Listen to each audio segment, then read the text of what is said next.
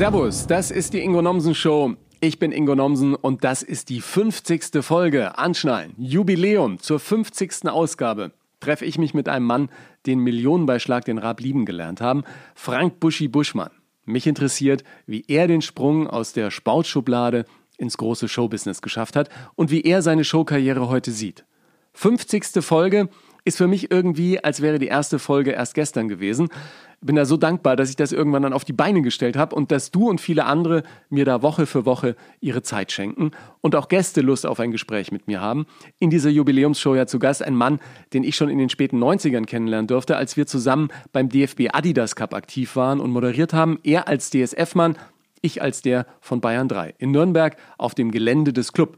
War toll, sprechen wir auch gleich drüber. Buschi war damals schon Kult und vor allem Basketballfans ein Begriff, dass er gut zehn Jahre später plötzlich von Stefan Raab für die Unterhaltung entdeckt wird und heute selbst große Shows wie Ninja Warrior Germany präsentiert, finde ich klasse. Weil es zeigt, im Showgeschäft kann alles passieren.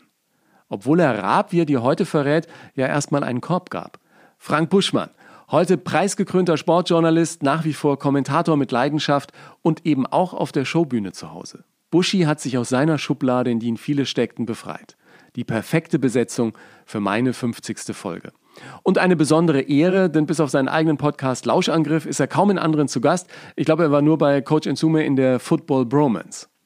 Heute 50. Folge für mich klasse, weil ich weiß, wie lange das gedauert hat, bis ich in die Gänge kam. Muss dir vorstellen, ein halbes Jahr stand das erste Aufnahmegerät im Schrank. Ich hatte zwar das Equipment, schob die erste Folge aber lange vor mir her. Irgendwann wollte ich dann loslegen, besorgte mir noch besseres Equipment und dann ging es endlich los. Herbst 2019. Und da war ich dann immer unterwegs, ja, mit einem riesen Technikkoffer, hab Mischpult, Mikros und Co. in Hotelzimmern aufgebaut, Workspaces in Städten gemietet, Gäste angefragt, mich über jede Zusage gefreut und jede Aufnahmesession sehr genossen. Ich lerne so viel von Expertinnen, Bestsellerautoren, tolle Musiker sind zu Gast, Schauspielerinnen und auch Comedy steht ja immer wieder im Mittelpunkt, ob mit Max Giermann, Oliver Kalkofe oder zuletzt Markus Krebs. Mir macht dieser Podcast verdammt viel Spaß. Auch als ich plötzlich auf Zoom-Calls umstellen musste, was plötzlich noch mehr Videos möglich machte. Hatte also auch sein Gutes. Ich genieße das in diesem Podcast genau die Menschen zu treffen, die ich spannend finde, völlig frei von Sendeformaten oder Rahmenbedingungen einer Fernseh-Live-Sendung einen Podcast gestalten. Macht Laune, ja, ohne riesen Redaktionsteam, großes Studio und Technikcrew.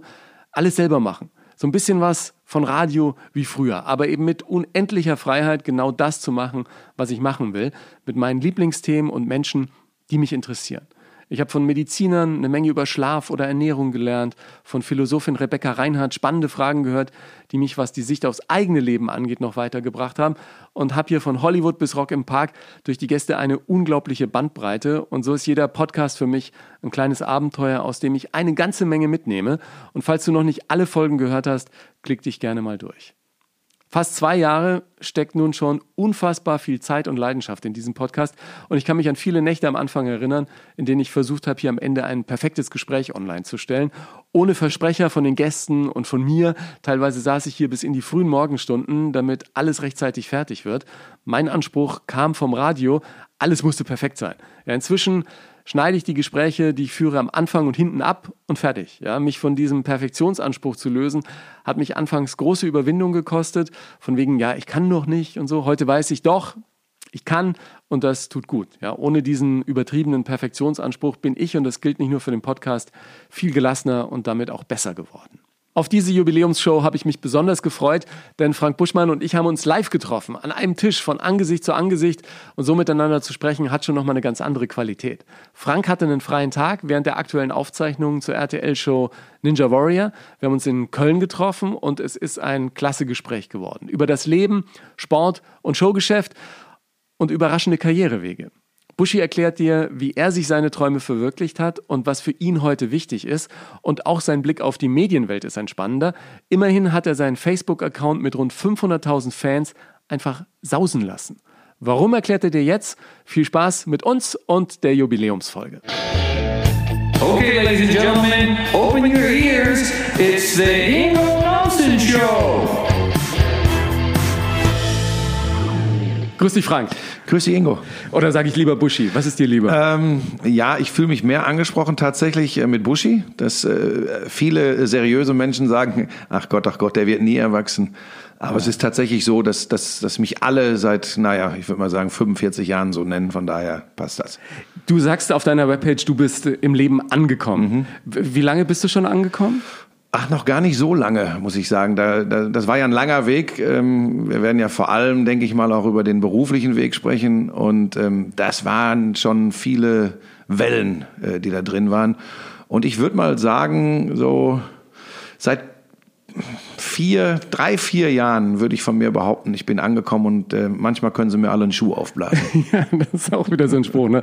Aber bist du da angekommen, wo du immer hin wolltest? War das von Haus aus dein Wunsch, dort zu Ach, landen? weiß nicht, kannst du das sagen, Ingo, wo du immer hin wolltest? Ich wollte so viele Ziele irgendwie beackern und, und bin da immer noch dabei. Also ich, ich fühle mich als einer, der immer auf dem Weg ist. Ja, irgendwie. das ist ein guter Punkt. Das ist bei mir genauso immer gewesen und hat auch immer ähm, meinen Weg bestimmt, dass ich ähm, im Gegensatz zu vielen anderen Sportreportern zum Beispiel, hätte es mir nie gereicht, immer, das heißt von 1992, wie es- wo es für mich losging, bis jetzt, äh, das ist fast 30 Jahre, wir sind, wir sind ne? Ende 2021, immer nur in Anführungsstrichen Basketball zu kommentieren, mit dem ich als Reporter groß geworden bin. Immer nur Football, wo ich Super Bowls gemacht habe. Immer nur Fußball, äh, was für viele Sportreporter ein Traum wäre. Immer Fußball, Bundesliga, Champions League.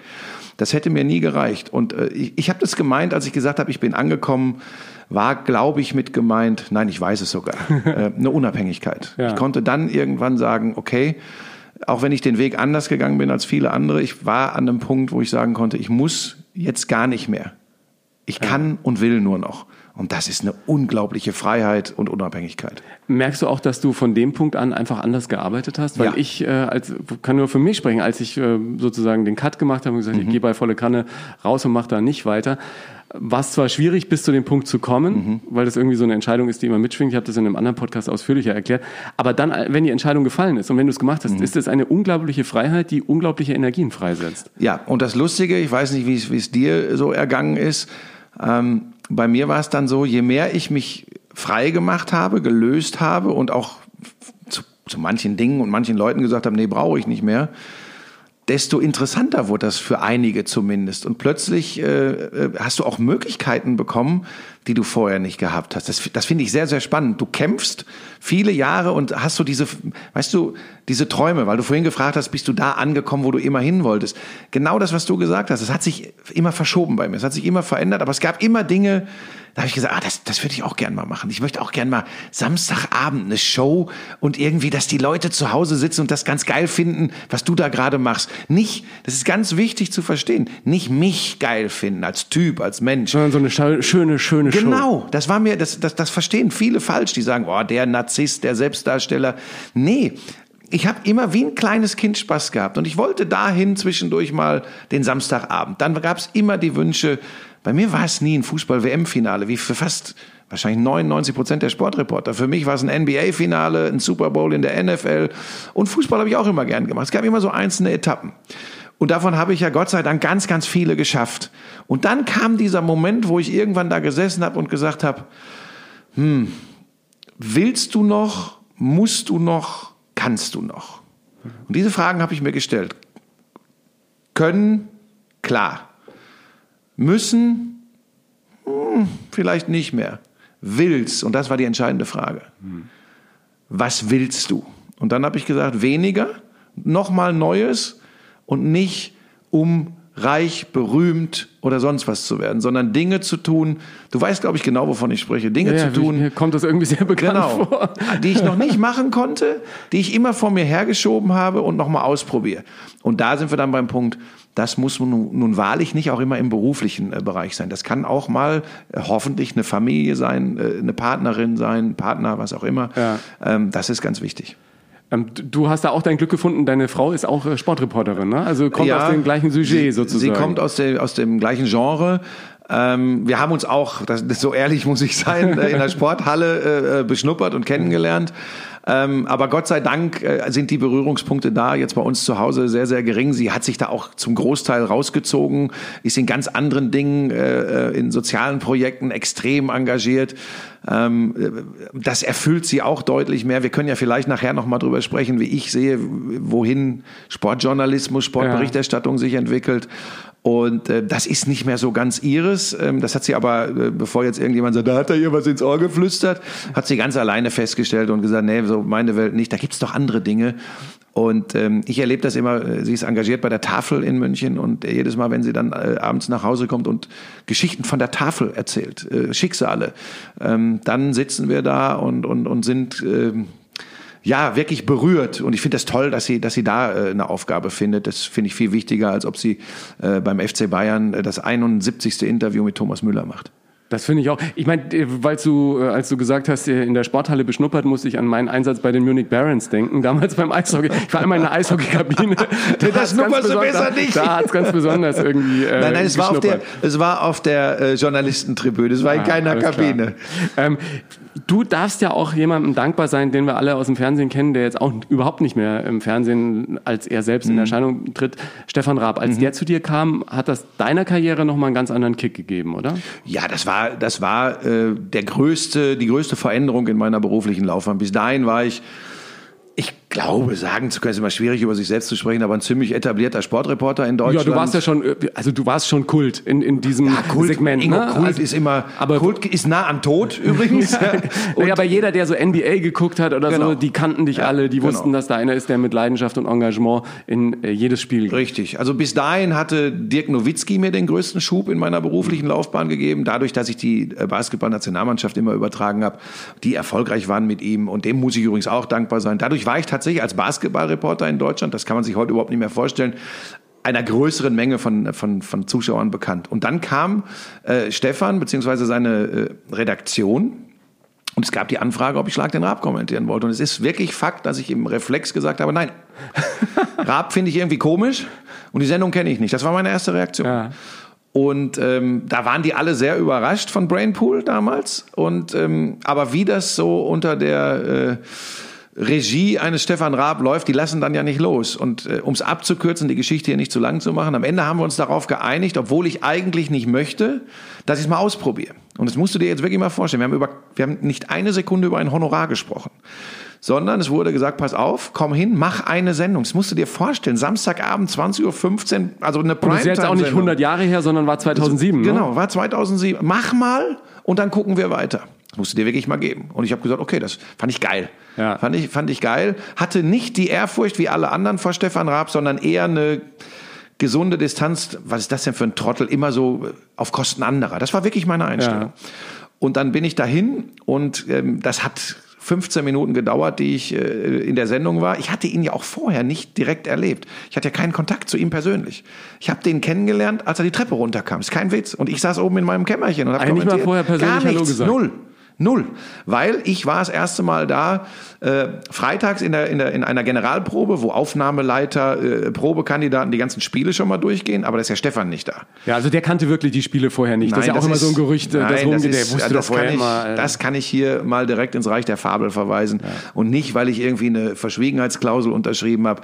Ich war immer da und ich habe äh, die Proben erlebt und ich habe die Sendung erlebt und ich habe vor allem erlebt, wann der Kerl teilweise erst gekommen ist. Wenn der erste FC Köln Köln am Samstagnachmittag ein Heimspiel in der Bundesliga Da hat er sich das schön in seiner Loge angeguckt, danach noch zwei Kölsch getrunken oder was auch immer und war dann irgendwann um 19.15 Uhr, 19.30 Uhr in der Schanzenstraße. Und um 2015 ging die Show los. Ging die Show los. Das war tatsächlich so. Ja. Und da war nichts mit vorher, ja, mach mal dies, mach mal das, überhaupt nicht. Und ähm, dann habe ich die erste Sendung, es war meine erste, die ersten vier Schlag den Rab-Sendungen sind ja ohne mich gelaufen, da hatten sie noch einen anderen Kommentator. Ähm, und dann habe ich die erste Sendung gemacht. Nach einer Viertelstunde wusste ich, ey, das ist echt geil. Du kannst hier den größten Schwachsinn, den es gibt, die größte ja. Kleinigkeit, kannst du hier aufblasen zu einem WM-Finale. Und ähm, dadurch, dass Stefan war, wie er war, oder ist, wie er ist, ähm, war das auch nie aufgesetzt, weil er hat's ja wie ein WM-Finale gesehen. Und wenn's Kirschkern Weitspucken war. Ja. Und das hat mir Spaß gemacht. Und nach der Show habe ich gesagt, ey, das ist echt geil. Und jetzt müssen wir noch so zwei, drei Dinge klären. Da hatte ich ja noch kein Management. Ja. Ich habe ja bis 2013 kein Management gemacht, gehabt. Ich habe alles immer selbst gemacht. Und ich glaube übrigens im Nachhinein betrachtet, äh, Brainpool und ProSieben werden es mir nachsehen, Sie haben eine recht gute Kommentatorenleistung echt für kleines Geld gekriegt. Also mittlerweile kenne ich so Kurse in der Unterhaltungsbranche und denke manchmal, mein Gott. Aber weißt du was? Darum ist es mir nie gegangen. Es war mit, mit dieser ersten Sendung 2007 begann für mich eine Reise im Unterhaltungsfernsehen, die ich äh, so nie erwartet hätte, weil äh, bis dahin Kommentatoren in einer Unterhaltungsshow. Also ich kann dir noch sagen, was am Anfang so geredet wurde. Ähm, ja, das ist die Stimme aus dem Off, das spielt kein, wer das macht, ist egal. Wenn du das fünf, sechs Jahre später gesagt hättest, äh, dann hätte Stefan Raab gesagt, sag mal, tickst du noch ganz richtig, da muss der Buschi sitzen. Ja. Also es war eine unglaubliche Entwicklung. Und du hast ja dann ganz, ganz viele Shows äh, mitkommentiert. Mhm. Äh, schlussendlich hat dich das dann auch selbst auf die Showbühne gebracht. Und das ist mhm. ja das, was ich super spannend finde, dass du in äh, nicht ganz so jungen Jahren, ich sag's mhm. mal vorsichtig, ja. plötzlich nochmal diesen Move machst ja. und als Showmoderator bei RTL reüssierst, ja. also auch nicht irgendwie beim äh, Nebenprogramm hinten links, mhm. äh, sondern bei einem der ganz, ganz großen Player. Wie hat sich das für dich am Anfang angefühlt? Surreal. Also es war erstmal muss man sagen, ich war wie alle anderen, äh, die die mit Stefan gearbeitet haben, äh, schon wirklich geplättet, äh, als es dann, als er 2015 Ende 2015 aufgehört hat und ähm, ich wusste auch vorher nichts. Ich habe es aber tatsächlich, ähm, auch da kann man beteiligte Leute fragen. Ich habe es geahnt. Hm. Ich habe es tatsächlich geahnt. Weil wenn man so viele Jahre äh, jemanden erlebt und tatsächlich auch in dieser Stresssituation in der Show erlebt, dann spürst du irgendwann, wann vielleicht das Feuer so ein bisschen nachlässt und, und äh, das im Zusammenhang mit Stefan mal zu erwähnen, der Ehrgeiz vielleicht ein ganz klein wenig runtergeht, äh, dann spürst du das. Und für mich war das natürlich auch ein Schlag vor den Kopf, aber ich war einer von denen, die ähm, ich glaube, mit am meisten Verständnis gehabt haben, weil ich immer erlebt habe, was das, was das bedeutet hat. Ähm, ich habe ja dann auch noch ein paar andere Sachen mit ihm so erlebt und der Kerl war dann auch übrigens irgendwann froh, dass er von dieser großen Bühne runter war. Das war schlicht und ergreifend auch ein Grund. Ähm, hat er nie so geliebt. Mag man gar nicht glauben. Ne? Eine Rampensau, die eigentlich aber alles, was abseits der Show dann mit persönlichen Kontakten mit fremden Menschen zu tun hatte, war nie so seins. Und ähm, ich werde den Moment nie vergessen, als er mich äh, nach der letzten äh, Schlag den Raab äh, zu sich geholt hat. Ähm, und wir haben, da werde ich jetzt aus dem Inhalt nicht viel ja. zu sagen, aber wir haben ein längeres Gespräch bei ihm äh, im Büro geführt. Und das war das äh, so nah, bin ich vorher und nachher Stefan Raab nie gekommen. Das, das, ist mir, das ist mir sehr unter die Haut gegangen. Ich neige ja auch nicht dazu, irgendwie so eine Heldenverehrung von großen Talenten äh, zu betreiben. Da hat er mich mehr beeindruckt als in jeder äh, Schlag den Raab Show. Das war, das, das hat mir sehr gut gefallen. Ich glaube aber, dass er das auch nur wenig Menschen gegenüber, gerade im beruflichen Umfeld, überhaupt mal macht und zulässt. Aber das hat, das hat meinen Weg dann auch ganz entscheidend beeinflusst. Und jetzt habe ich ein bisschen, bin ich ein bisschen ausschweifend geworden. Äh, zur Frage, was das, was das äh, für mich bedeutet hat dann. Naja, erstmal ähm, war es das jetzt im Unterhaltungsbereich? Das war ja die große Frage, weil das war die Show. Also du hast es gar nicht als Rampe gesehen für irgendwas, was Neues, was Null. kommt, sondern hast einfach zurückgekommen und gesagt, okay, genau. das war's jetzt. Für mich war, also mein Vorteil war, glaube ich, immer, ich hatte immer zwei Standbeine, mindestens zwei Standbeine. Es war schon, ich, ich habe ja nie aufgehört, Sport zu kommentieren. Anfangs haben ja manche Leute gesagt, du kannst ja kein seriöser Sportreporter sein, wenn du Sackhüpfen bei Raab machst. vollkommener Nonsens. Ganz viele ja. Fußball-Bundesliga-Profis sind immer zu mir gekommen und haben über kein Fußballspiel mit mir gesprochen, sondern immer, ey Buschi, was war das da gestern Abend wieder bei Schlag den Raab und so. Also äh, völliger Quatsch. Das sind dann auch, weißt du, Stichwort Journalismus, äh, was dann manche immer meinen, äh, sei bloß nicht lustig, du, dann kannst du kein Journalist sein. So ja, eine ich, Scheiße. Also äh, ich, ich kann das total nachvollziehen, weil als ich beim Bayerischen Rundfunk war, das war damals mein äh, erstes großes mhm. Ziel meiner Träume, dann hieß es plötzlich, ja, er ist kein Journalist und ich habe äh, Journalistik studiert und das Studium im Prinzip ruhen lassen für den BR, ja. Und äh, ich beschreibe das ja in meinem neuen Buch dann auch ein bisschen. Dann haben sie mich irgendwann rausgeschmissen, weil ich so engagiert war, ja. dass alle dachten, sag mal, was ist denn das für einer? Aber ich war einfach voll besessen von äh, dieser Arbeit als Moderator und vom Radio. Und dann äh, hieß es immer, ja, er kann aber, also ernste Interviews geht ja nicht, weil der macht ja mit den US-Rappern immer so lustiges Zeug. Und ich finde, dieses Schubladendenken ist unfassbar, auch bei uns in Deutschland. Ich habe das in Amerika nie so erlebt, aber in Deutschland so. gibt es deine Schublade und ja. äh, da kann man ja sagen, auch du bist aus dieser Schublade ja wunderbar rausgekommen und hast dich dann in mehreren breit gemacht. Ja, vor allem vielleicht noch zu dem Rapper aus Amerika. Ich meine, wer ein bisschen Ahnung von Journalismus hat, sich nur ein bisschen auskennt, weiß übrigens, du knackst ihn viel eher über lustige Dinge, die du mit ihm äh, machst machst. Äh, er gewinnt Vertrauen zu dir und er gestattet dir übrigens die kritischen Fragen und das Bohren, was er dir niemals gestatten würde, wenn du als fremder Popanz kommst und gleich sagst, ich bin Journalist und ich bin kritisch. Ja, ja. Das werden aber manche Leute nie begreifen. Es kommt ja dann immer der Vorwurf, man legt sich mit den äh, Stars ins Bett. Äh, völliger Quatsch. Also ich, ich habe da auch ein Beispiel, Dirk Nowitzki. Wir waren nie beste Freunde.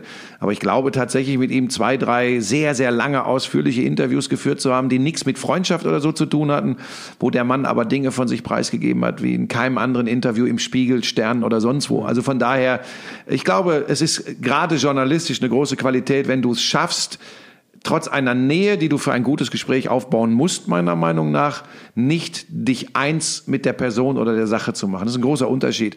Aber da könnten wir jetzt ein Buch drüber Ja, schreiben. genau. Ja. Äh, Für mich war es, für mich war es dann äh, nach Schlag den Rab wirklich die Frage, wie geht's weiter? Schlag den Star läuft ja heute noch. Äh, Die Möglichkeit war natürlich da, das weiterzumachen. Ähm, Es gab dann auch von Seiten der Sendergruppe Pro7 Sat1 Versuche, mich irgendwo zu integrieren in Formate. Aber es war halt immer ziemlich explizit an diese Kommentatorenrolle gebunden. Und wir haben drüber gesprochen, äh, der Weg ist das Ziel, immer wieder mal Neues auszuprobieren. Und dann habe ich gedacht, naja, das ist hinter dir das wahrscheinlich Größte, was du als Unterhaltungskommentator je machen konntest. Das ist Schlag den Rab, das war für mich, sage ich auch heute noch, trotz Sendungen wie Wetten das oder so. Für mich war das die Unterhaltungsshow überhaupt, weil sie, weil sie so anders und so gaga war. Und sie ging übrigens auch in der Form nur mit Stefan. Dann habe ich noch ein Jahr Schlag den Star weitergemacht und habe dann relativ schnell gespürt, es ist nicht, ist, es ist nicht mehr, äh, es ist Fühlt sich anders an, fühlt ja. sich anders an und, und äh, fühlte sich nicht mehr gut an. Und dann kam parallel dazu ja schon die Anfrage von RTL und mein Reflex war RTL, wollt ihr mich verarschen? Das ist der Antichristensender. Da gehe ich nicht hin. War ja wie bei Raab, ne? Genau, noch schlimmer. Ja. Und ähm, dann habe ich gesagt, nee, kann ich mir nicht vorstellen. Und dann haben die aber Folgendes gemacht und haben mir den äh, Producer nach München geschickt und der hatte ein paar Videos auf seinem Laptop und hat mir dann von äh, American Ninja Warrior erzählt. Da habe ich erst mal gedacht, das wäre sowas wie Takeshis Castle oder American Gladiator. Dachte ich ehrlich gesagt Ja. am Anfang auch. Völliger Nuppes und habe direkt gesagt, ja, Freunde, also mit irgendeiner äh, Kille-Fit-Show braucht er mir nicht zu kommen. Das, das, das wäre mir dann tatsächlich zu albern gewesen. Ja. Auch das gibt es. Und dann sagte er, nee, nee, guck mal hier. Und dann habe ich die Videos von American Ninja Warrior gesagt, ich gesagt, boah, ist das geiler Sport. Und dann hat er gesagt, pass auf, und wir wollen das hier in Deutschland etablieren. Das ist natürlich eine Marke. Wir werden das in der Form machen, aber wir müssen das auf den deutschen Markt irgendwie bringen. Und wir wollen, dass du das präsentierst, aber natürlich auch kommentierst. Habe ich erst wieder gedacht, ah ja, ich bin wieder der Kommentator. Und so ist das am Anfang auch kommuniziert worden übrigens.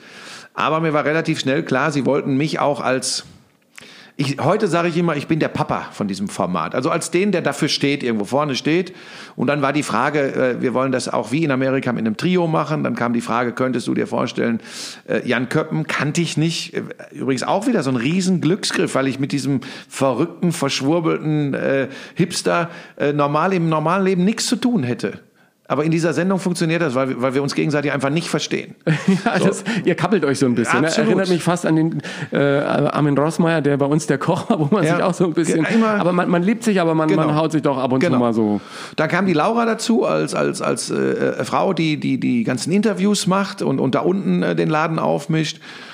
Und dann habe ich gedacht, ach, das, das könnte funktionieren. Und dann bin ich den Schritt gegangen. Und ich werde es nie vergessen, weil das hat man natürlich über einen Sportreporter oder, oder ähm, Unterhaltungskommentator nie geschrieben. Dann titelte auf der Unterhaltungsseite die Bild am Sonntag der TV-Hammer des Jahres. Und damit war mein Wechsel von Pro7 zu RTL gemeint. Und ich habe gedacht, jetzt ist, weißt du, andere Leute finden das geil.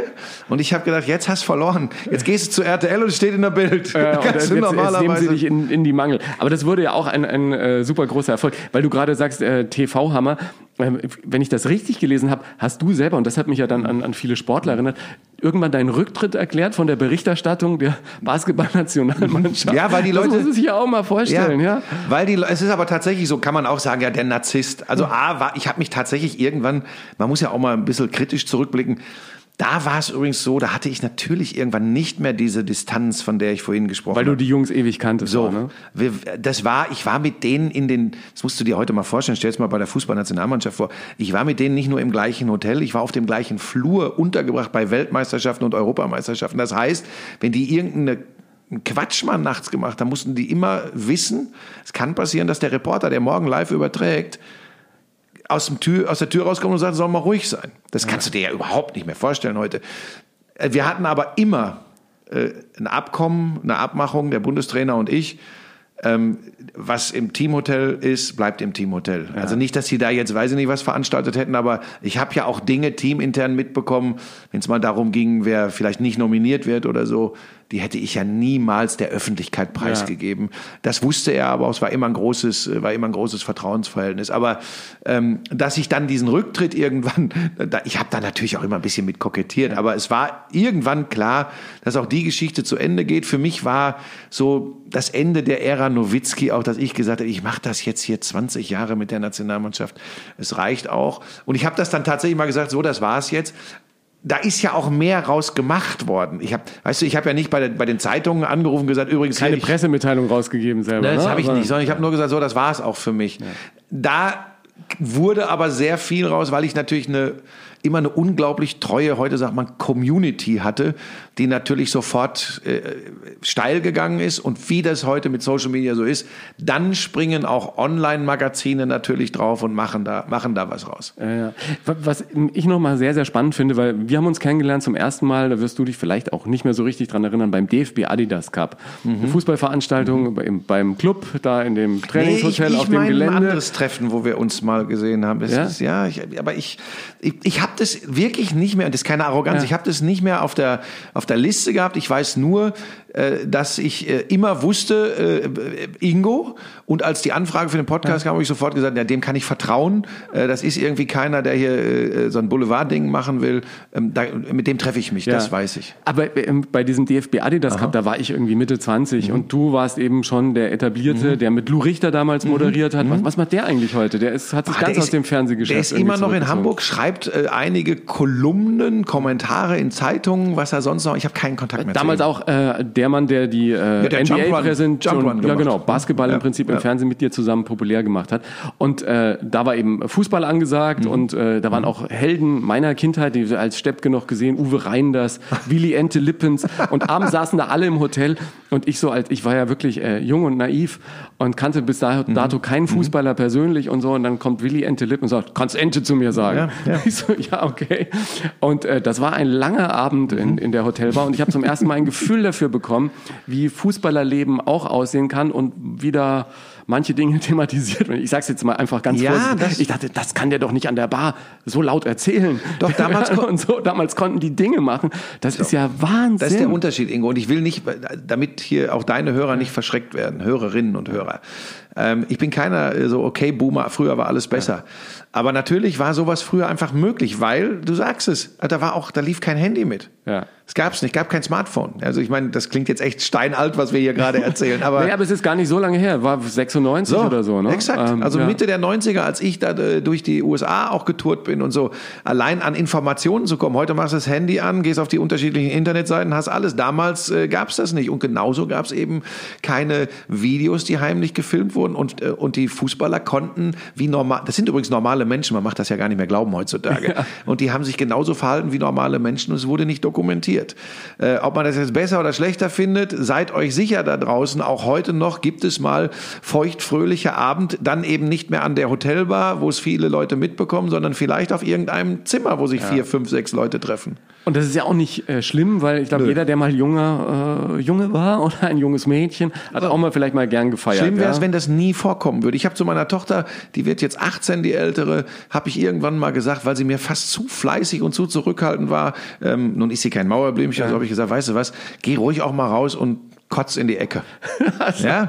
Aber hast nicht gesagt, triff dich mal mit einem Fußballer? Äh, nee, das muss jetzt nicht zwingend sein, aber äh, das, das entscheidet sie schon ganz allein. Aber weißt du, das sind, äh, wir waren ja bei Sportlern und nicht bei meiner Tochter. Ja. Ähm, junge Menschen sollen doch verdammt nochmal nicht ihre Erfahrungen nur via Instagram äh, machen, indem sie gucken, was andere alles toll können und machen. Geht's selber raus und macht eigene Erfahrungen. Ja, das, das finde ich auch total wichtig. Was ich interessant finde, weil du hast ja deine Helden dann auch alle Mhm. kennengelernt und, und mit denen gearbeitet.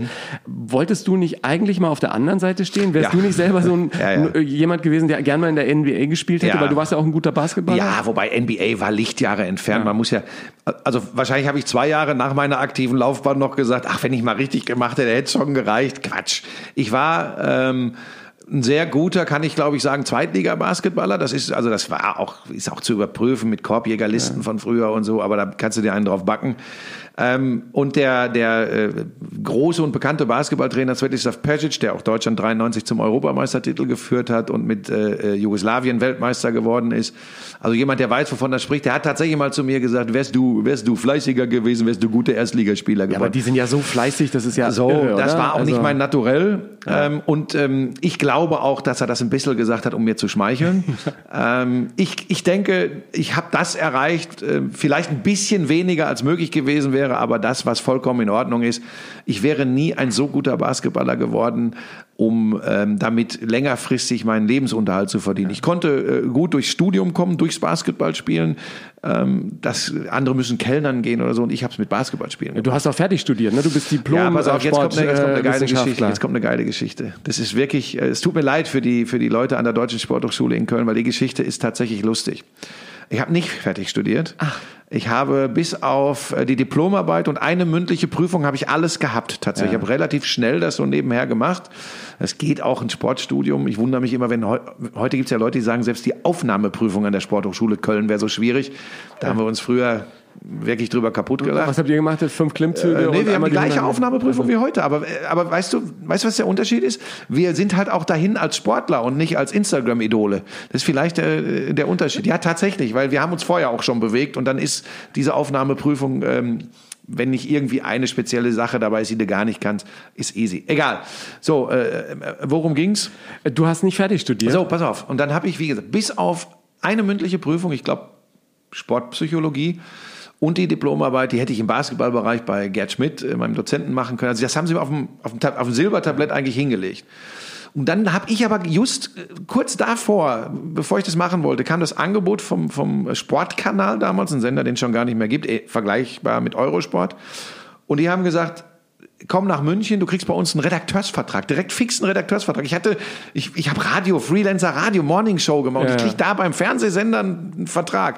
Habe ich gesagt, okay, gehe ich da erstmal hin und mach das. Dann waren die relativ schnell pleite. Ich habe aber sofort einen Anschlussvertrag beim DSF damals gekriegt. Das, plötzlich war ich in München. Ja.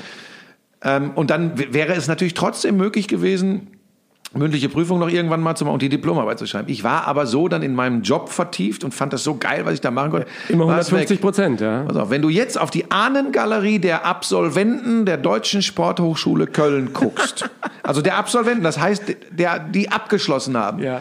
ganz weit vorne, Frank Buschmann, TV-Sportmoderator. Und ich habe dann echt überlegt, meine Frau hat gesagt, hör mal, schreib doch mal an, die sollen dir, du hättest dein Diplomzeugnis verloren, sie sollen dir das noch mal schicken, mal gucken, wie die reagieren.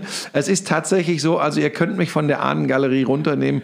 Ich habe nie abgeschlossen. Es hat mir Gott sei Dank auch nie geschadet. Ich bin nie nach so einem Zeugnis gefragt worden, aber ich empfehle allen Studentinnen und Studenten an dieser Stelle, macht's fertig. Ja, ich habe ja meinen äh, Diplom schlussendlich noch gemacht nach, ich glaube, eineinhalb Jahren Pause und habe dann versucht, mir die, ähm, die Diplom, äh, also die, die Scheine nochmal, die ich noch nicht hatte, zu erschleichen und dann die Profs irgendwie, der eine war schon in Leipzig, Peter Glotz, der andere war in Tel Aviv.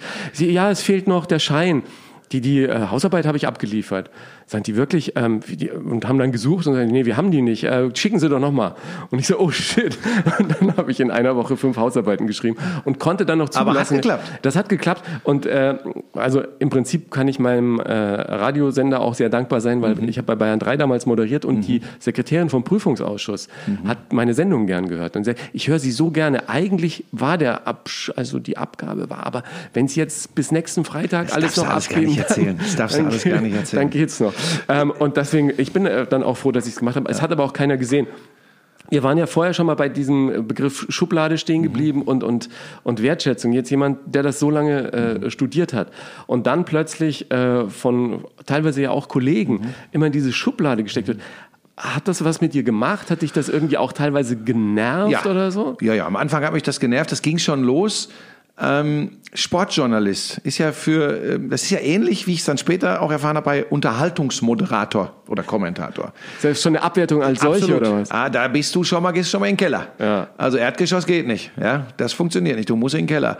Das hat mich am Anfang ähm, so ein bisschen genervt, aber nur, es kam nur so aus so Richtungen, zum Beispiel äh, Freundinnen meiner Mutter, die dann äh, auch gesagt haben, Mensch, hättest du nicht was Ordentliches machen können und erst dieses Sportstudium und jetzt auch noch im Journalismus. Im Sport. Aber Sport war schon immer dein Ding, ne? Ja, also, das ich meine, ich habe das ja tatsächlich, äh, wenn andere, das klingt jetzt doof, äh, da ich ja auch keine Weltkarriere gemacht habe, aber du musst überlegen, ich habe mit fünf, sechs angefangen Basketball zu spielen. Ich habe mit acht, neun jeden Tag trainiert, am Wochenende Turniere gehabt und so im Alter von, von 15, 16, 17 gab es für mich nichts anderes. Nach der Schule, Tasche in die Ecke, Fahrrad auf dem Freiplatz, vier Stunden auf dem Freiplatz, kurz nach Hause und zum Training. Zwei Stunden Training. Das war tatsächlich äh, normal. Ich habe aber nie ähm, irgendwie gedacht, dass ich, dass ich irgendwas anderes verpasse. Das war für mich schon immer mein Leben, was aber nicht bedeutet, jetzt kommen wir zurück zum Thema, dass ich mich dann, als ich älter wurde, nicht für andere Dinge entschieden habe. Also ein Beispiel, äh, interessiert habe. Ein Beispiel ist, als ich Sport studiert habe, habe ich aus purem Interesse, nicht weil ich Lehrer werden wollte oder so, einfach noch Geschichte an der Uni Köln nebenher studiert, weil mich das interessiert hat. Und weil ich schon immer gesagt habe, wir haben ganz am Anfang drüber gesprochen, eindimensional, nur eine Sache, hat mich nie ausgefüllt. Gilt für eine Sportart in meinem Job, gilt aber auch für mein Leben nur Sport, wäre mir dann doch auch ein bisschen dünne. Und deshalb hat mich das gewurmt, wenn die Leute gesagt haben, ah, äh, der ist kein richtiger Journalist. Ich meine, bei mir war es ja noch schlimmer, Ingo. Bei mir war es ja dann noch so, das ist der Schreihals. Das war ja gar nicht mehr. Ich dachte, äh, noch schlimmer war beim DSF, wo nachts die sexy Sportclips Ja, als, weißt du, als mich- Sportunterhaltung liefen. Pass auf, das so. konnte ich immer differenzieren. Das hat mich zwar auch geärgert, wenn Leute das gesagt haben. Das hat mich aber wirklich überhaupt nicht interessiert, weil ich kann dir ganz ehrlich sagen, das gehörte zu deren Finanzierungsmodell dazu. es Ähm, Keiner gegangen. wurde gezwungen, sich den Mist anzugucken, wenn da Frauen irgendwie barbusig Badminton spielen. Hey, das hat mich, das hat mich wirklich nicht interessiert. Ähm, pff, das war dann eben so. Ich hätte, also ich habe das glaube ich auch noch nie erzählt, ich hätte fast mal die DSF Sportnachrichten moderiert. Ach nee. Äh, Wenn es nach dem damaligen Chef gegangen wäre, bin ich eigentlich schon der Moderator gewesen. Also der sagte, äh, ja, du kannst, ich sage jetzt keinen Namen, will, will ich gar nicht. Also der sagte, ja, du kannst mich duzen, ich bin der so und so und äh, sind 1000 Mark pro Sendung okay? Und dann äh, hat es mich kurz auf meinem Sitz gerissen und dann dachte ich, oh Gott, verdammt nochmal, was sind das für Beträge? 20 Sendungen im Monat, da hat so tuk, tuk, tuk, tuk, tuk. Ähm, und da sag ich, ja super, ähm, ja gut, ähm, dann, dann, es wird super. Und ich bin da rausgegangen und dachte, jetzt, jetzt hast du es, jetzt hast du es. Ein neues mit Auto gekauft? mit Mitte 20. Na, so einer war ich, so einer war ich glücklicherweise nicht, nie. ne? Ja, Ähm, und der hat sich nie wieder gemeldet, nie wieder. Und dann kam irgendwann, nach acht Wochen, kam ein Brief, sehr geehrter Herr Nomsen, äh, vielen Dank für Ihre Bewerbung. Ey, die hatten mich eingeladen äh, zum äh, Casting. Äh, leider äh, haben wir uns für jemand anders entschieden. Und ich dachte mir nur, ey Mann, das kann man doch nur wirklich. Äh, das war so eine, so eine Erfahrung, wo ich sage, äh, auf die hätte ich gerne irgendwie Ja, verzichtet. aber leider, leider nichts Außergewöhnliches. Ja, das ist so, immer wenn sie im Fernsehbusiness ganz schnell kumpelig mit dir werden, solltest du stutzig werden. Das ist, äh, das ist immer gefährlich. Also fast immer. Es gibt auch Leute, da reicht auch heute noch ein Handschlag und das Ding ist beschlossen. Ja. Aber generell auf solche Dinge verlassen, äh, ganz, ganz schwierig. Es war jetzt für mich keine Niederlage, aber schon ein Moment in meinem Leben, wo ich dachte, ich schwebe auf Wolke 7 und bin plötzlich äh, sehr schnell wieder abgestürzt. Was war für dich die größte Niederlage so im Rückblick? Beruflich? Beruflich, ja. Also tatsächlich Niederlage habe ich keine empfunden. Es gab einen, also neben den Dingen, die jetzt, die jetzt die, die, die Laufbahn in eine be- bestimmte Richtung geschoben haben, das war die großen Basketballturniere, weil es einfach eine große Öffentlichkeit, wir haben dreieinhalb Millionen Menschen erreicht mit Basketballspielen, das ist heute völlig undenkbar. Ähm, das war eine Richtung. Dann kam Stefan, hat mich in, in eine andere Richtung geholt. Dann kam Ninja Warrior RTL. Aber vielleicht gibt es einen Moment, der in ganz vielerlei Hinsicht ähm, zum, für, für viele Leute von draußen eine Niederlage für mich war. Für mich selbst das größte Glück, was ich je im Job hatte. Das klingt jetzt ganz komisch. Aber das war der Moment, wo es äh, beim, bei Sport 1, so, dazu wurde ja DSF, also mein Haus- und Hofsender, ich war 20 Jahre bei DSF-Sport 1. Und dann wechselten da die Strukturen in der Geschäftsführung, in der Chefredaktion. Und ähm, dann gab es einen neuen, äh, ich glaube zu dem Zeitpunkt war er noch äh, Chefredakteur, Olaf Schröder, mit, den kannte ich seit er als äh, übertrieben formuliert Kabelhilfe, Aufnahmeleiter, was überhaupt nicht wertend gemeint ist, aber mit einem Job, der weit entfernt war von Chefredakteur oder Geschäftsführer, Ja. begonnen hat. Und wir sind einen langen gemeinsamen Weg gegangen. Und der hat äh, äh, ein, eine unglaubliche Karriere in diesem Unternehmen gemacht und saß plötzlich vor mir. Und das an sich wäre für mich gar kein Problem gewesen. Aber tatsächlich saß er dann als, ich glaube damals war es dann noch Chefredakteur, später Geschäftsführer, Vorsitzender der Geschäftsführung und sagte, äh, es sollte ein Gespräch geben, ob für mich noch im Unternehmen irgendwas da wäre. Ich war natürlich bis dahin einer der wenigen, die in diesem Sender Sendergesicht waren. Genau, ne? äh, genau, man, äh, Sendergesicht, sehr gut, hatte ich vergessen. Ja, genau. So hieß das früher immer. Und er setzte sich vor mich hin und heute kann ich darüber lächeln und, und, und äh, könnte ihn auch heute in den Arm nehmen und könnte sagen, Junge, das Beste, was mir in meinem beruflichen Leben passiert ist, ist, dass du dich vor mich gesetzt hast mit Cowboystiefeln, die Füße mehr oder weniger auf den Tisch gelegt hast und mir erklärt hast, was für eine kleine Wurst ich doch eigentlich bin und dass ich froh sein kann, wenn überhaupt noch was für mich übrig bleibt. So hat er es nicht gesagt, so kam es für mich aber rüber. Ja. Das, da, nach 20 Sekunden dieses Gesprächs wusste ich, und jetzt, und jetzt kommen wir zum Thema Niederlage, ähm, wusste ich exakt, heute wirst du diesen Raum verlassen und du wirst deinen, für mich war das mein Sender als Heimatsender, du wirst ihn verlassen. Und das ist schon ein Gefühl. Und, und jemand sitzt dir gegenüber, mit dem du eigentlich immer, immer gut konntest. Du, du bist einen gemeinsamen 20-jährigen Weg im Unternehmen gegangen und denkst, was ist denn das jetzt? Ja. Ich weiß bis heute nicht, was ihn bewogen hat, das so zu machen. Und es ist auch nicht schlimm. Und ich kann ihm die Hand geben und ich kann mit ihm äh, ne- ein Glas Bier trinken, alles gut.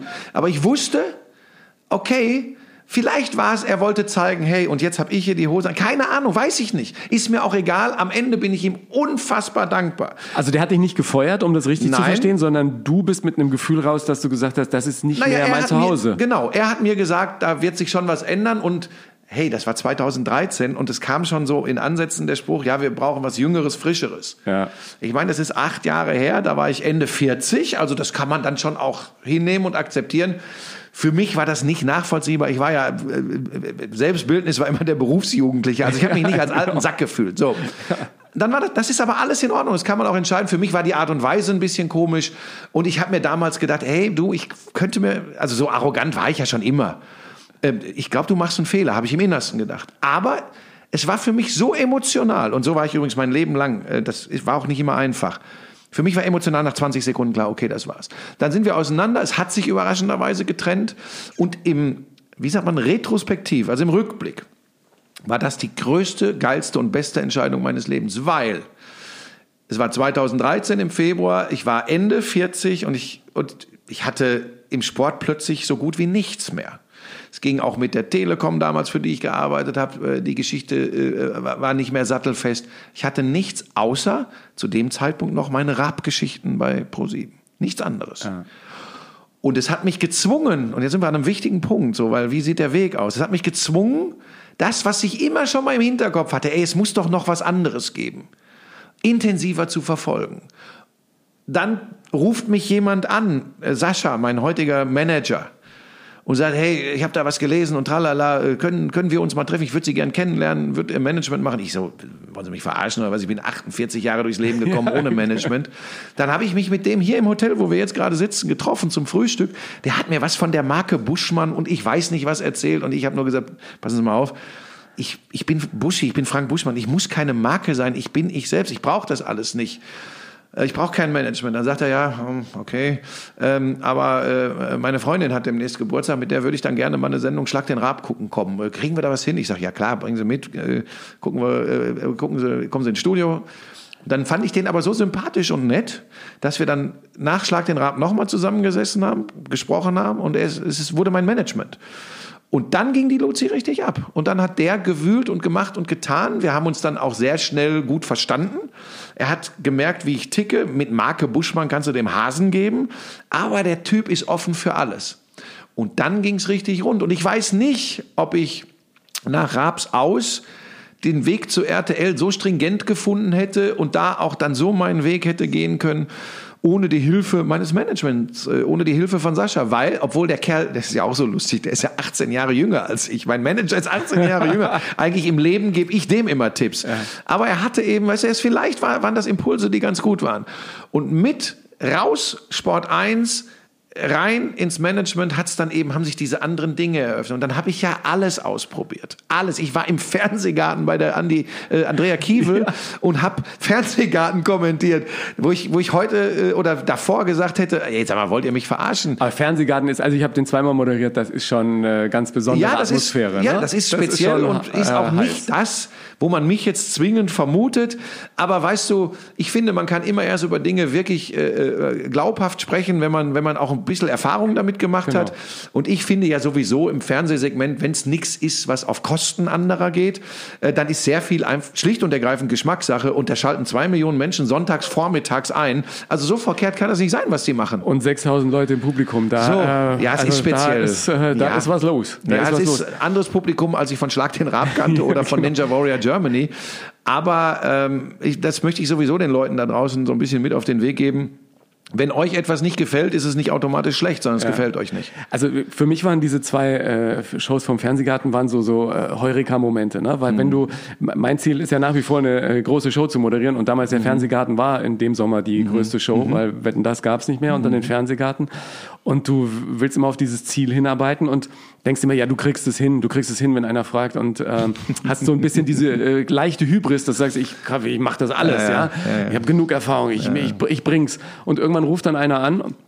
In dem Fall war es eine Kollegin vom Fernsehgarten am Freitag, als ich von Volle Kanne auf dem Weg zu Hallo Deutschland war, sagt, du könntest ja am Sonntag moderieren den Fernsehgarten, weil die Kiwi kann nicht. Ihr Ex-Mann war damals gestorben. Und in mir sagt eine Stimme, ja klar. Und dann sagt die, ja, wir haben gedacht mit einer Co-Moderatorin. Und dann sagte in mir die Stimme, nee. Er sagt, naja, nee, ich, ich würde gerne alleine, weil dann weiß ich, ich kann Machst mich auf mich dein verlassen Ding. Ja, und dann ja, ja. kann da, ich schwöre euch, es geht nicht schief. Das wird ein super äh, Ding. Und dann sagt, ja, okay, wir gucken. Und der damalige Programmdirektor, der heutige Intendant, sagte dann, ja, okay, dann lass ihn das alleine machen. Weil gab es schon Stimmen, die gesagt haben, nee, lass ihn zu zweit und ob das gut geht. Und dann kam diese Sendung immer näher. Am nächsten Tag war Besprechung. Ich sagte, ich muss erst noch mal Hallo Deutschland heute Abend machen und dann können wir in Ruhe reden. Und dann, je näher die Sendung rückte, dachte ich, oh Gott, wenn du es jetzt, wenn du es jetzt versaust, dann ist, äh, dann hast du dieses, äh, dieses Hin und Her zwischen ich kann alles und ich kann eigentlich gar nichts. Ich glaube, äh, Aber ich bin hier in einem das Business. muss so sein. Und dann habe ich das gemacht und das war also das eines der schönsten Gefühle, die ich hatte. Du hast diesen Flow, den kennst du ja auch dann, wenn man moderiert und in so einer Sendung drin ist. Es geht alles leicht von der Hand. Und dann war es vorbei und dann weiß ich auch genau, ging ich in meine Garderobe, machte die Tür zu und dann ist es so, von Emotionen gesprochen haben, ist es so aus mir rausgekommen, dass ich erst mal 15 Minuten Rotz und Wasser geheult habe und habe gedacht, es kann nicht sein, dass das, was du immer wolltest, wenn es denn eintritt, auch so ist, wie du es dir immer vorgestellt hast. Aber und das da war dir, total klasse. Da kann ich dir jetzt nur eins sagen, das äh, zeigt, also zu, zumindest zu dem Zeitpunkt, und den Eindruck machst du ja jetzt auch, also du brennst, du brennst ja für diesen Job, das merkt man ja, denn sonst wird's ja, wird das alles nicht passieren. Ja, ja ich, deswegen ist es mir auch so, ähm, so wichtig gewesen, mal eine Sendung, äh, einen Podcast mit dir zu machen, weil du ja einer ist, äh, bist, der auch zeigt, dass es äh, nicht unbedingt einen 25-Jährigen braucht, um Nein, eine Show nein. zu moderieren, Ja, sondern dass Lebenserfahrung doch was ist. Und ich habe ja auch, ich bin mit Leuten groß geworden wie Joachim Fuchsberger und äh, Frank Elstner und Mhm. Aber das ist natürlich ein heikles Thema jetzt, ne? Ist Ja, ja, ganz heikles Thema. Weil viele sagen, die Samstagabendshow ist tot. Ich glaube da nicht Nee, so das richtig nicht. dran. das ne? heikle Thema ist ein anderes, Ingo. Das heikle Thema ist, ähm, jetzt erzähle ich dir hier mal was, was mir neulich passiert ist. Ich nenne auch keine Namen. Und es ist etwas, wo ich weiß, dass das ähm, wahrscheinlich bei den Hörerinnen und Hörern auf gespaltene äh, äh, Reaktionen treffen wird. Ähm, Ich sage, ich sage vorneweg, ich, ich, ich glaube jetzt nicht, dass ich diskriminiert werde und dass ich benachteiligt werde in meinem Job. Mir ist es, by the way, sowieso geht's super. egal. Also, ja. ne? So. Aber ich sitze mit jemandem vom Fernsehen, der Entscheidungsträger ist im Fernsehen zusammen. Und wir reden so über Perspektiven im Fernsehen. Nicht meine Pers Perspektiven im Fernsehen. Was ist gerade gefordert? Was ist gefragt? Und es bricht aus ihm, und er hat es gar nicht böse gemeint und auch nicht auf mich bezogen gemeint, aber es bricht aus ihm der Satz aus, naja, also eins ist auch klar, äh, Mitte 50, weiß, äh, Mann, das ist nicht das, was gerade im Presenting gefragt ist. Und ich drehe den Kopf so zu ihm rüber und grinse ihn an. Und in dem Moment ist ihm klar geworden, Was er da gesagt hat. oh.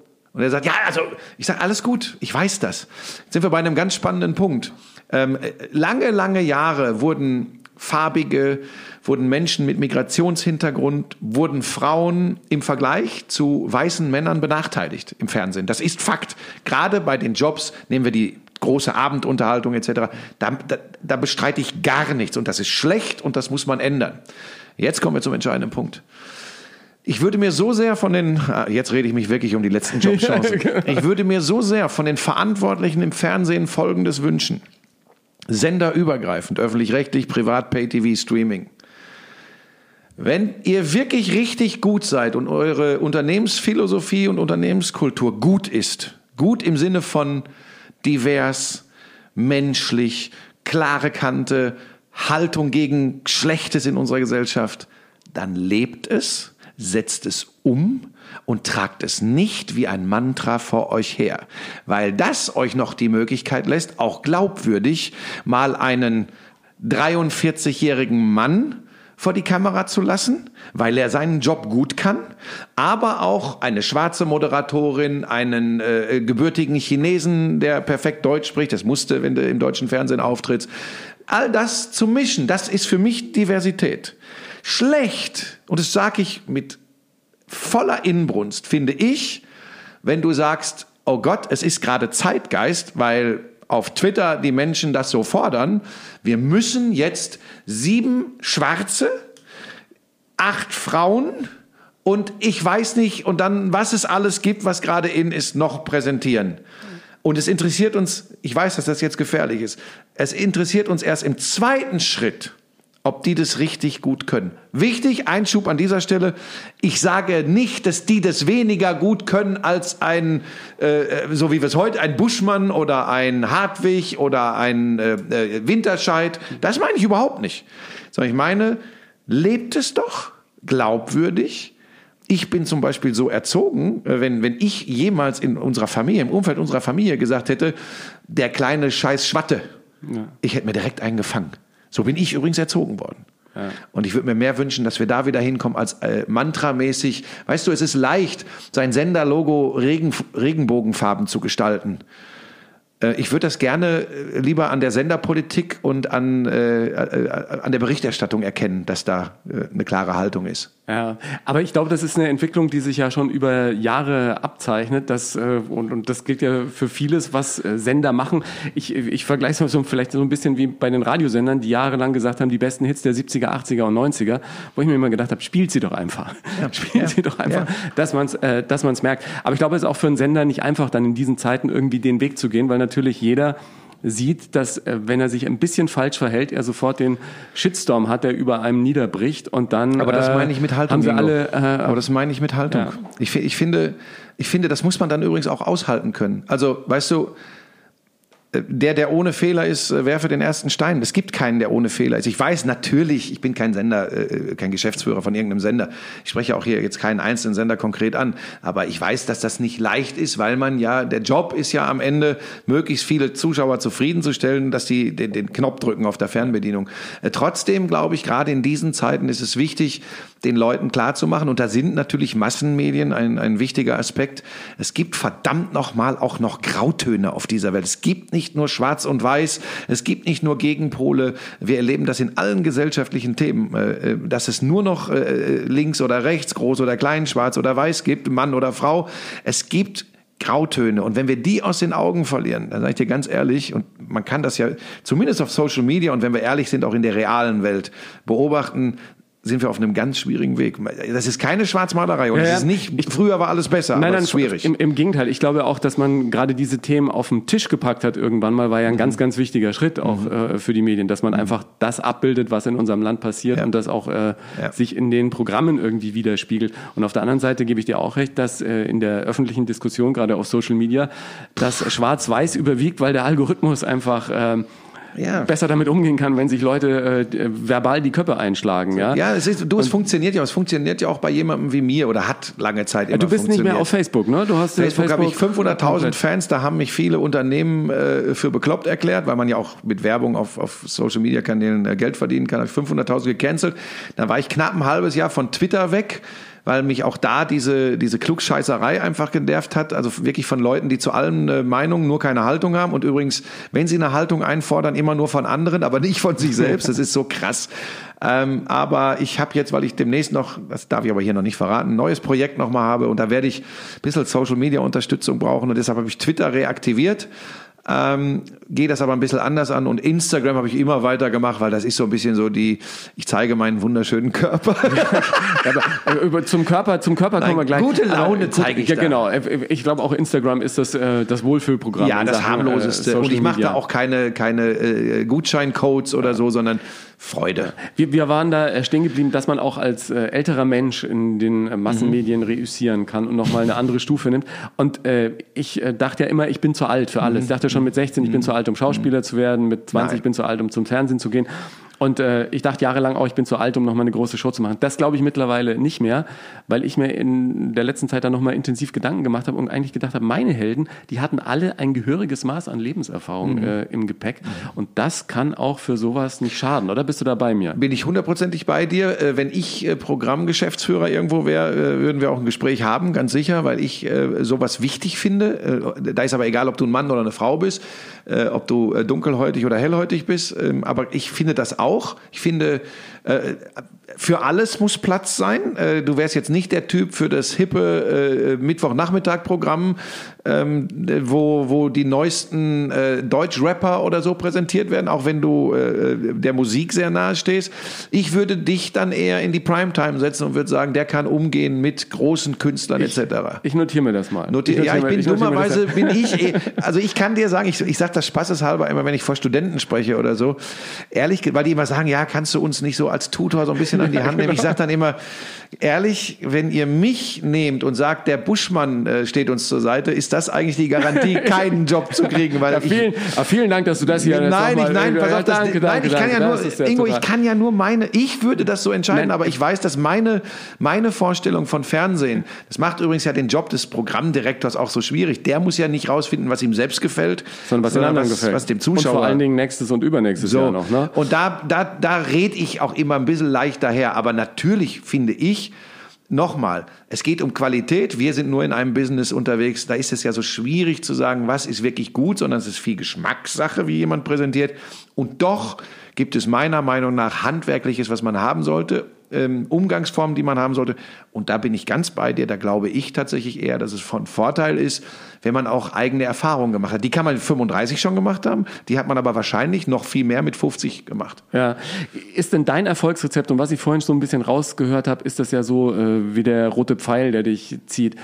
Die Leidenschaft einfach Ja. und, und äh, der Spaß, mit dem du 150-prozentig bei der Sache Ja, bist. wenn, wenn das, wenn das, äh, ich rede da viel mit meiner Frau im Moment drüber, weil, weil, weil es, es gibt schon Momente, wo mir, wo mir der Spaß verloren geht. Da muss man auch aufpassen, weil es spielt natürlich eine große Rolle, weil ich Dinge anders erlebt habe. Wie gesagt, wenn du NBA Finals in Chicago, in Seattle, in Salt Lake City, in LA, in New York, äh, in der Halle sitzend live übertragen hast und weißt, dass heute das aus dem Keller von einem Laptop äh, sonst wo passiert, dann kann ich mir das für mich zum Beispiel nicht mehr vorstellen. Nicht, Weil die ich- Emotion fehlt ja, einfach, oder? Du, es ist doch was ganz anderes. Ich spüre doch, bei Unterhaltungsshows rede ich immer von äh, der Temperatur der Sendung, äh, beim Sport äh, die Temperatur des Ereignisses. Natürlich spüre ich das anders und mehr, wenn ich live vor Ort bin. Es gibt Übertragungsformen, dass wir uns da jetzt nicht falsch verstehen wo ich sage, ey, no way, natürlich machst du das aus dem Studio. Das gibt technische Gründe, äh, das gibt inhaltliche Gründe. Die Konferenz bei Sky, Fußball-Bundesliga-Konferenz, die macht überhaupt keinen Sinn, die Konferenzreporter in die Stadien zu setzen. Da hast du Tonunterschiede, da fliegt dir zu Hause am Gerät, bist du nur am Tonregler, weil die Tonspuren so unterschiedlich sind aus den Stadien. Natürlich setzt man sich da in fünf nebeneinander liegende Boxen bei Sky. Kann auch jemand mal den Arm heben und sagen, hier, So, ja, und das ist einfach technisch, äh, kostentechnisch und aber vor allem auch tontechnisch ähm, viel sinniger. Mal für alle Sportfans, die hier vielleicht zuhören, ähm, das war schon immer so. Die Konferenz ist immer aus dem Studio gekommen, auch vor 20 Jahren schon. Da gibt's ja auch Leute, ja, die sparen nur.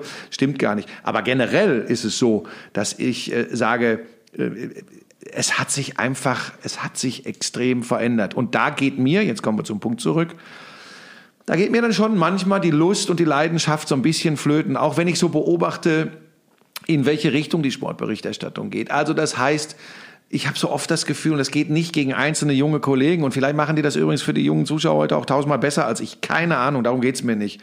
Aber dieses klugscheißerische, besserwisserische eines Kommentators im Bewerten von Sportereignissen finde ich ganz, ganz schwierig. Weil begleiten, äh, die Amerikaner nennen das Play-by-Play, das ist nicht schildern, was man sowieso sieht, aber das begleiten. Die Expertise kommt in den USA von einem Ex, das kommt von einem Experten.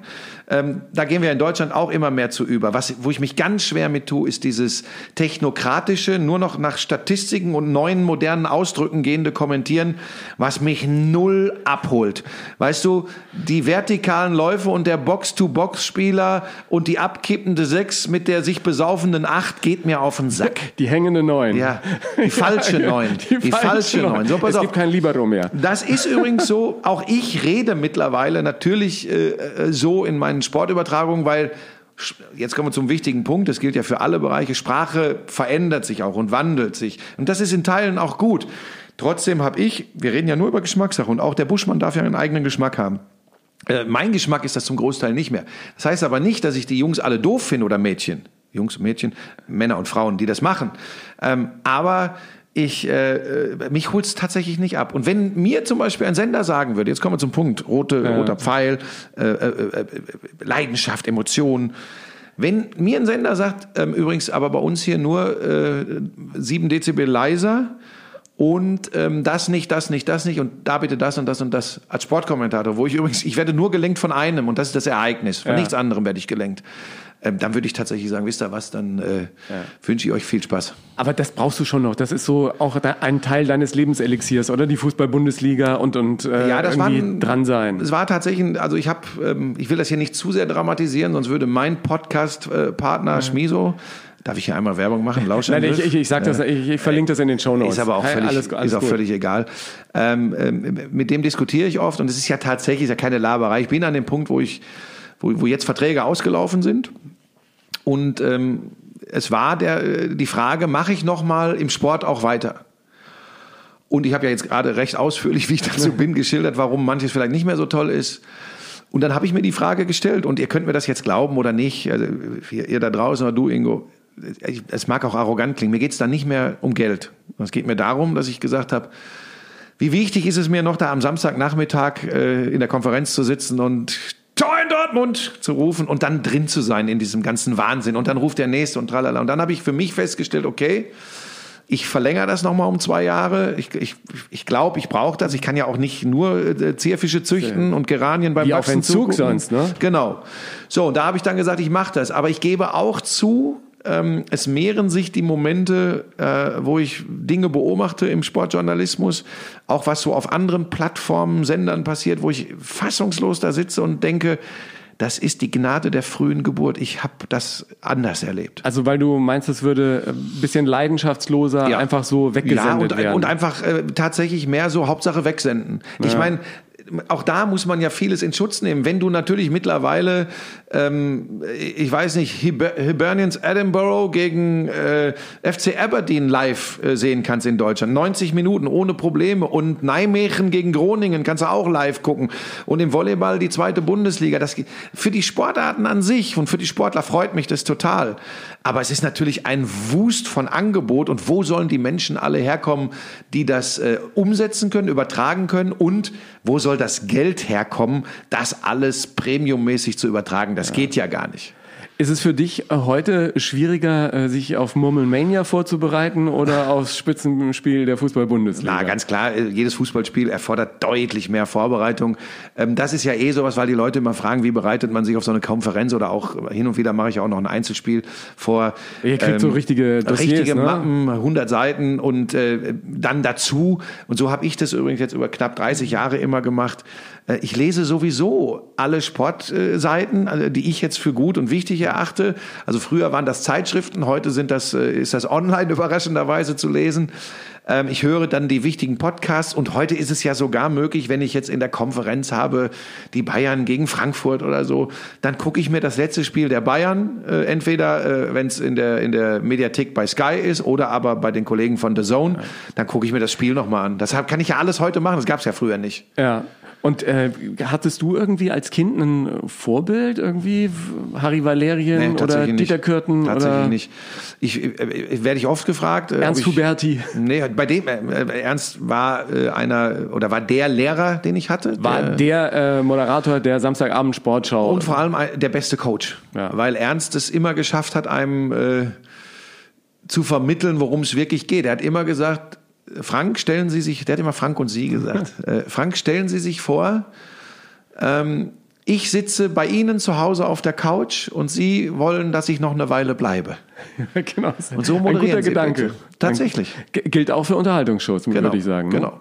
Und das ist, äh, wie gesagt, das ist im Sport ähm, dieses, dieses, so wie ich groß damit geworden bin.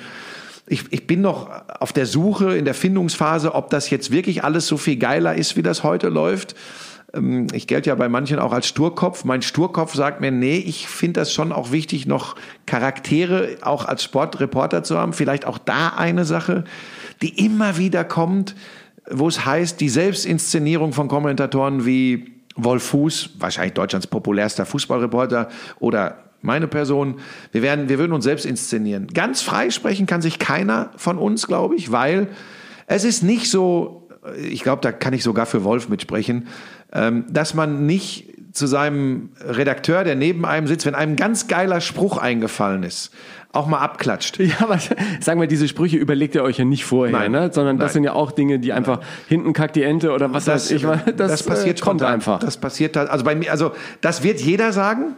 Es wird nicht bei jedem stimmen. Ja. Da kannst du dir sicher sein. Es gibt Leute, das weiß ich, die schreiben sich Sprüche auf. Und es gibt übrigens auch Leute, die sch- schreiben sich Sprüche auf, um hinterher von irgendwelchen lustigen Magazinen im Internet zitiert zu werden. Das gibt's, das weiß ich. Ich weiß das verbrieft. Ist ja nicht, äh, nicht ganz so blöd, ne? Ähm, muss man halt wissen, ich was man, ich find's was man in dem will, Moment ne? blöd, weil ich finde immer, äh, was soll ich mir vorher aufschreiben? Ich habe ja keine Ahnung, Was passiert, Was ne? passiert. Aber das ist, das ist eine, eine. Philosophiefrage. Ja, Äh, ich komme auch extrem von der, von der Live-Berichterstattung. Von daher hat es das für mich nicht gegeben. Ich, ich, wa- beim Wolf weiß ich es nicht, weil der spricht sicherlich metaphorisch äh, äh, am, am besten, äh, für meinen Geschmack zumindest. Aber Ja. ich denke, der, der hat einfach einen Sprachgebrauch, äh, dem wird da ganz, ganz vieles spontan einfallen.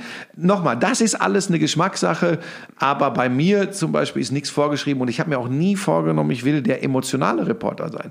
Also es hat Spiele gegeben, welchen Europa League habe ich mal irgendwann übertragen, Fußball, äh, Sporting Lissabon gegen den VfL Wolfsburg in Portugal, in Lissabon, im Stadion gesessen.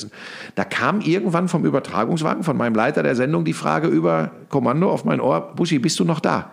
Da habe ich die ganze Zeit geschwiegen, weil das war das schlechteste Fußballspiel auf Das einem kann man sich auch nicht schönreden. Nein, dann, ne? und, da, Das- und da muss man übrigens auch irgendwann gar nicht mehr viel zu sagen. Das lässt man einfach stehen. Ähm, das heißt, ich kann sehr wohl auch ruhig und ich kann schweigen, ohne dabei beleidigt zu sein. Ähm, ich habe mal den Satz gesagt, das Ereignis macht den Kommentar im Sport ganz extrem. Ja. Und ähm, trotzdem musst du in äh, eine Fußballübertragung vorbereitet gehen. Du kannst da, du musst wissen, wie ist die Situation beim Club, wie ist die Personallage. äh, was also muss ja auch ein paar Themen gemacht. zurechtlegen, Genau. oder? Falls äh, Genau. eben gar nichts passiert. Und Genau, du, wobei ich jetzt sagen muss, ich bin ja zu 90 Prozent in der Konferenz im Einsatz und das ist ja ein ganz anderes Kommentieren. Da meldest du dich, klickst dich einfach rein, wenn ein Tor fällt, Platzverweis oder sonst was. Und ansonsten kriegst du ganz normale Einblendungen, wenn die Regie sagt, so jetzt Buschi, du bist der Nächste.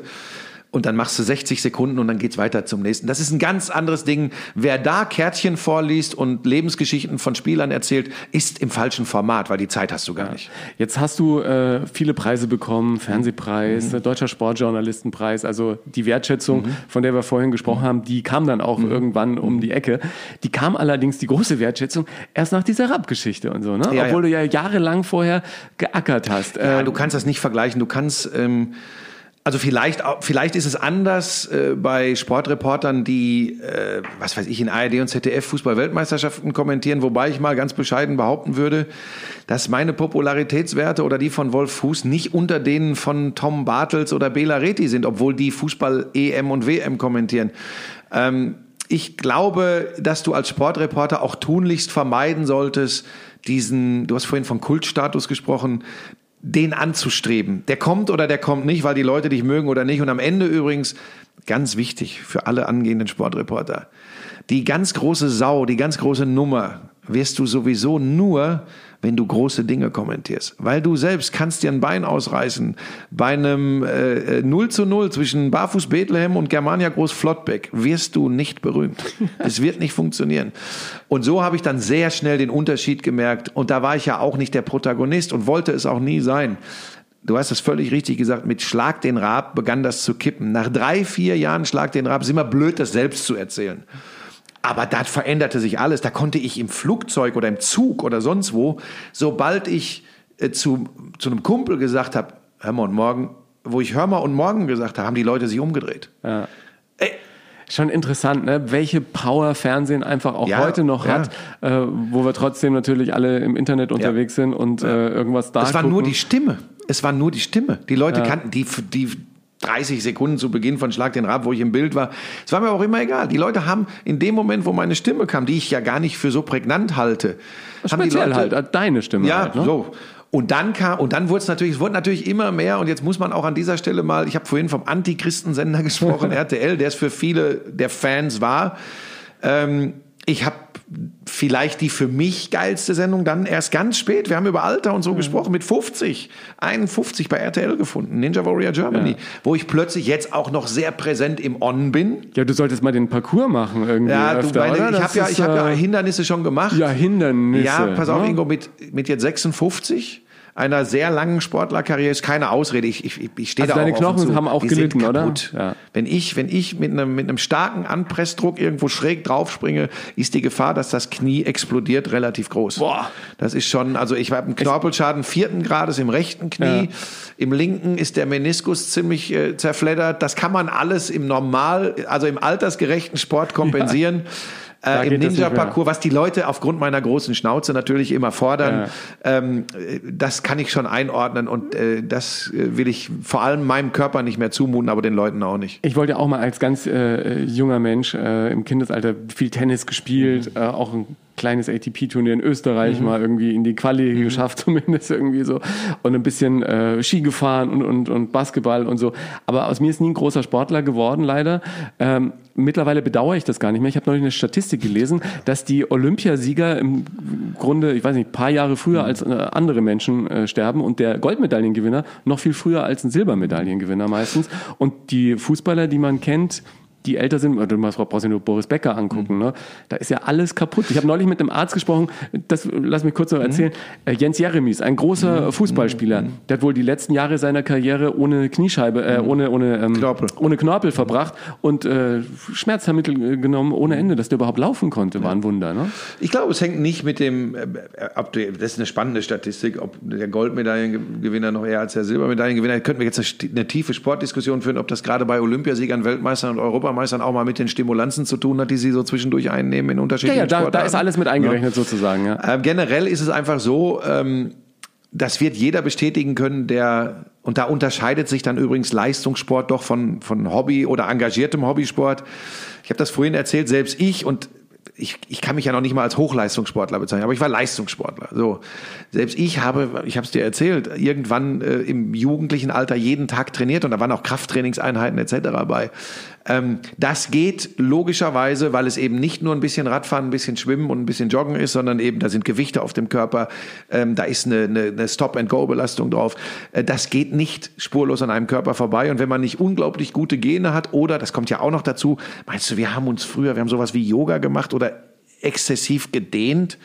Nein, das, heute ist das ja Gott sei Dank besser. Das heißt, Körperpflege, Regeneration. Regeneration, das hat ja früher keine Rolle gespielt. Und wer, da, wer intensiv Sport gemacht hat, der wird das spüren. Der eine mehr, der andere weniger. Ich, ehrlich gesagt, ich bin 56 und wenn ich mich mit vielen 56-Jährigen vergleiche, die keinen Sport oder wenig Sport gemacht haben, dann finde ich, bin ich echt noch gut unterwegs. Also jetzt nicht von der Optik oder so, sondern einfach, wie ich noch Skifahren kann, wie ich Tennis spielen kann. Also du Aber machst noch Sport? Ich mache noch ich, Ja. je, fast jeden Tag. Ja. Also wenn wir hier nachher aufgehört haben, äh, dann setze ich mich, ich habe ein Spinningrad oben am Zimmer stehen, dann setze ich mich anderthalb Stunden aufs Spinningrad. Das mache ich jeden Tag, Ja. wenn es geht. Irgendwie. Also du, du bist immer noch fit. ja, ich, wenn, du, wenn du Sportler bist, geht's nicht aus dem Körper raus. Was würdest du sagen, hast du aus dem äh, Sportlerleben mitgenommen an Learnings in dein Leben im äh, Sport- und, und Showgeschäft jetzt? Was kann man daraus lernen? Das ist jetzt wie so ein schlechter Rosamunde Pilcher-Roman. genau. Nee, pass auf. Wenn du hinfliegst, ist das ist nicht schlimm. Ja. Du musst aufstehen. Und das ist, das ist, äh, das gilt im Job ganz genauso.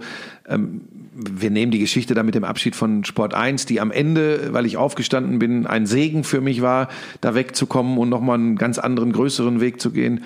Ähm, Es ist ja genauso, was weiß ich, ich sag's dir, wie es ist, was weiß ich, ob nicht bei RTL jetzt irgendwann einer kommt und sagt, oh, alter weißer Mann, dominant, ist gerade nicht angesagt, wir nehmen jemand anders. Ja, dann so what? Ja. Good luck. Also so, eine, so ein bisschen eine entspannte Grundeinstellung zum Leben äh, hilft dir nach wie vor, durchzugehen. Aber ich weiß auch, dass ich natürlich ähm, äh, gut kacken habe, wie ich immer sage. Ähm, aber das haben sie mir ja nicht geschenkt. Ich habe das große Glück gehabt, du hast es, das ist wirklich genau richtig gesagt. Für mich kam der ganz, ganz große Wechsel 2007. Das war äh, der Beginn von äh, Schlag den Raab. mit dem, was gefolgt ist und vor allem die letzten ja, rund fünf Jahre RTL, ich muss den Sender hier auch mal loben, ähm, die haben mir da schon äh, Austobmöglichkeiten gegeben und haben auch zu mir gestanden und äh, das hat mich tatsächlich natürlich äh, komplett unabhängig von allem gemacht. Ja, also ich würde ja sagen, jetzt von außen, ich sagen, du bist einer, der alle seine Träume früher oder später sich selbst erfüllt hat. Für all diejenigen da draußen, die ihre eigenen Träume auch noch auf dem Zettel haben, was würdest du denen als wichtigsten Baustein mitgeben, sich diese Träume noch irgendwann wahrzumachen? Also ich bin jetzt nicht der, der äh, Kalendersprüche verteilt, aber ich glaube tatsächlich, dass es extrem wichtig ist. Das ist ja auch nichts Neues. Ähm, wenn du etwas wirklich willst und jetzt kommt ein wichtiger Nebensatz und erkennst, dass du eine reelle Chance hast, will heißen auch ein gewisses Talent hast, dann verfolg diesen Weg. Egal, ob dir der erste, zweite oder dritte, der dir auf diesem Weg begegnet, sagt, keine Chance. Geh ihn weiter und probier es. Das ist das ganz Entscheidende. Ähm, sei aber auch bereit für den Moment, wo dein Ich dir sagt, es reicht nicht, es klappt nicht, es funktioniert nicht. Nur lass diesen Punkt nicht zu früh kommen. Ich glaube, das ist ganz entscheidend. Ich glaube, so ist es besser ausgedrückt, als wenn du etwas willst, kannst du es erreichen. Das ist mir viel zu platt und funktioniert so nicht. Ich danke dir ganz herzlich. Und was ich zum Schluss immer äh, noch gerne von meinen Gästen habe, ist der beste Song der Welt für die Playlist zum Podcast. Uh, Losing My Religion, R.E.M. Warum? Ähm, scheiße. Das, das war, glaube ich, wo ich das erste Mal so richtig äh, verliebt war. Es ist jetzt, ähm, Lisa, hör mir gut zu, es hat nichts mit dem zu tun, wie ich heute empfinde. Aber ähm, da war ich das erste Mal so richtig doll verliebt. Und ich kann dir nicht den Grund sagen, da habe ich immer diesen Song von R.E.M. gehört. Ähm, hat jetzt inhaltlich damit nichts zu tun, aber das ist so ein, ich nenne das Schmusepuper-Song. Fand das, fand das immer schön und deshalb äh, kann ich mir immer anhören. Lisa, du weißt, wie ich es meine. Ja, alles klar. Gruß an die Frau und vielen Dank, äh, dass sie dich äh, jetzt ein bisschen für diesen äh, Schnuckel-Podcast entbehrt hat. Ähm, danke und ich, Grüße an die Sippe. ja, ich danke dir ganz herzlich. Servus. War ein echt spannendes Gespräch. Wenn du Menschen kennst, denen das auch gefallen könnte, teile den Podcast gern mit deiner Community. Was mich auch freuen würde, wenn du auf Apple Podcasts eine ehrliche Sternebewertung hinterlässt. Das erhöht die Sichtbarkeit dieser Show. Dank dir dafür. Auf Bushis Homepage findest du alle seine Kanäle, verlinke ich dir in den Show Notes, genauso wie seinen Podcast Lauschangriff und seine Bücher Am Ende kackt die Ente und einfach mal Freischnauze. Mein neues Buch heißt Hilfe, ich bin zu nett, erscheint am 20. September. Wenn du mich unterstützen willst, kannst du es natürlich schon vorbestellen. Auch da packe ich dir einen Link mit rein. Und wenn dich Bushis Karriere beeindruckt hat, in meinem ersten Buch Erfolgsmenschen, findest du noch mehr inspirierende Erfolgsgeschichten aus dem Showgeschäft, unter anderem von Kim Wilde, Steffen Hensler oder Bosshaus. Die Playlist zum besten Song der Welt gibt es auf meinem Spotify-Kanal. Bin gespannt auf dein Feedback. Folg mir gerne auf Instagram oder Facebook. Danke dir fürs Zuhören heute und bis zum nächsten Mal.